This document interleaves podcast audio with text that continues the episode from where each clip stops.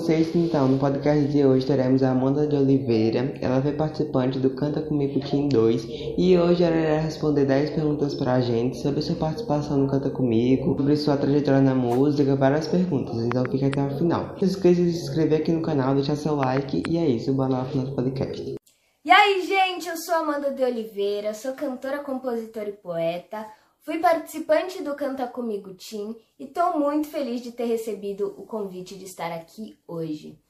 É, eu comecei minha carreira no comecinho de 2020. Antes disso, eu cantava, mas não era uma coisa tão séria e profissional. E aí, desde 2020 que eu comecei a investir na minha carreira e tô aqui até agora é, lançando músicas e fazendo covers na internet e também teve o programa né, que me abriu diversas portas.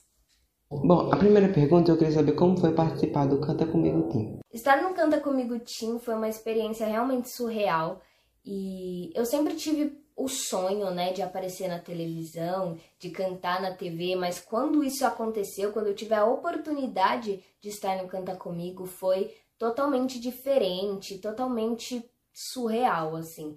Me faltam palavras para descrever a experiência que foi, tudo que o Canta Comigo me trouxe.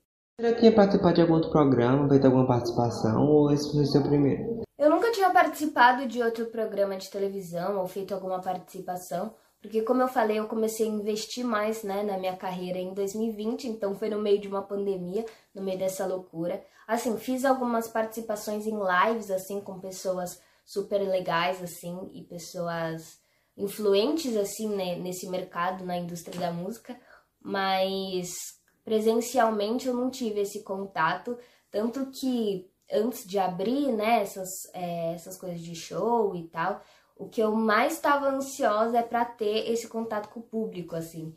E eu acho que isso também influenciou um pouquinho no meu nervosismo, porque eu não tinha esse contato aí. Você tem um público ali de 100 pessoas, né? 100 jurados ali te julgando.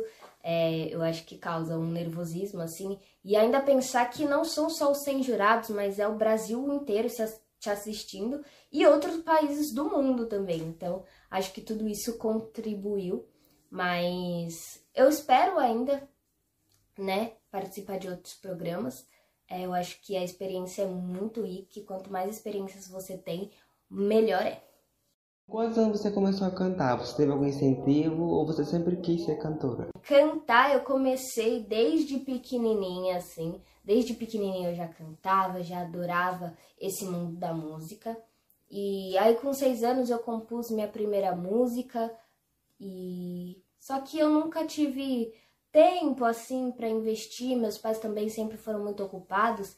Então eu comecei a investir mesmo foi em 2020 que eu tinha de 13 para 14 anos, hoje em dia eu tô com 15 e, e eu sempre tive muito, muito incentivo assim da minha família, até porque meu pai também é desse meio, né, artístico, mas nem sempre eu quis ser cantora, mas eu sempre quis ser artista, assim. É, eu sonhava em ser atriz, primeiramente, e já sonhei em ser várias coisas na minha vida, né? Aquela coisa de criança, assim, que só é ser uma coisa e só é ser outra. Mas já faz um, um tempo aí que eu realmente quero ser cantora, seguir essa carreira, porque a música é o que me faz feliz, é o que me completa, é como eu me expresso, então eu quero muito ser cantora. Como foi aparecer na Record e na Netflix? Cara, foi muito surreal, foi muito, muito, muito surreal. Porque além de aparecer na Record do Brasil, a gente apareceu na Record de Portugal, Londres, e a gente não tinha ideia assim dessa, dessa projeção, da projeção desse projeto. A gente foi descobrindo assim ao longo do tempo. E porque a Record é uma emissora, né, que, que tem um grande alcance aí.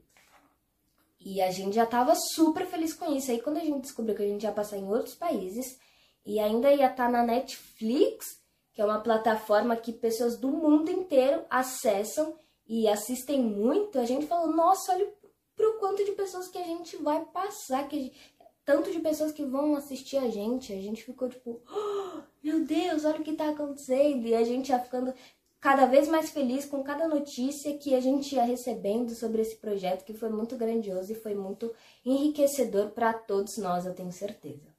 Você pretende participar de mais algum reality de música? Eu acho que sim, pretendo sim. Eu acho que se surgir alguma oportunidade legal, é, eu faria de novo um reality, porque eu, eu acho que é bom para nossa experiência, enriquece assim nosso, nosso currículo, né? E, e o que a gente já fez assim na vida. E a experiência é muito legal, você cria laços, você pega contatos, então eu acho que faria sim. Com ansiedade esperar tanto tempo para o programa começar. Ansiedade para o programa começar é surreal, surreal, porque a gente não sabia ao certo a data que o programa ia ao ar, então a gente ficava, ai meu Deus, será que vai ser agora? E será que já vai ser depois do, do Canta Comigo Tinha Adulto, que foi no, canta, no começo do ano? Ou será que vai ser em julho, porque tiveram especulações que ia lançar em julho, aí depois não foi, aí foi só em outubro, e tudo que a gente via de notícia a gente mandava lá no grupo e perguntava para não sei quem, para não sei quem, e, e, tentava descobrir quando que ia passar, porque a gente estava muito ansioso para ver a gente na TV, para ver a gente, né, tanto na Record, na, na Netflix. E, mas foi muito, muito legal, assim, essa interação que a gente teve, essa ansiedade de todo mundo, assim, né? Tanto do, dos responsáveis do, do, dos participantes e dos participantes mais ainda, né? Então a gente ia se conversando e falando, ai meu Deus, será que vai ser nesse dia? Será que vai ser nesse dia? E isso foi muito legal também no processo. Como foi para você receber tanto carinho do público?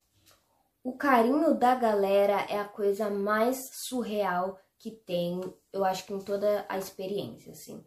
Tem muitas coisas boas, assim, que, que o Canta Comigo te traz, mas ver o carinho da galera te apoiando ali, torcendo por você, é muito bom, é muito bom.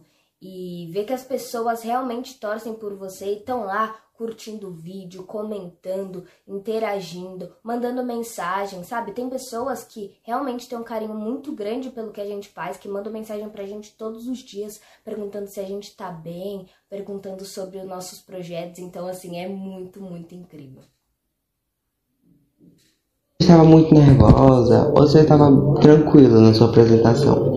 Na minha apresentação estava bem nervosa. Minutos antes, assim, de, de eu entrar no palco, eu fiquei tentando me acalmar e tal, mas é muita coisa que passa pela nossa cabeça, assim.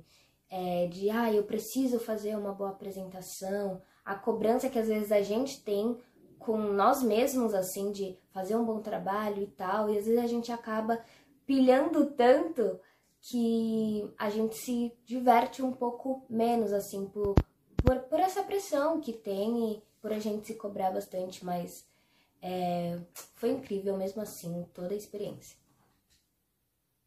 Então é isso, gente. Adorei participar desse podcast e queria mandar um beijo para todos vocês que acompanharam o Canta Comigo Team, que seguem, curtem a gente nas redes sociais. Vocês fazem total diferença pra gente. É isso.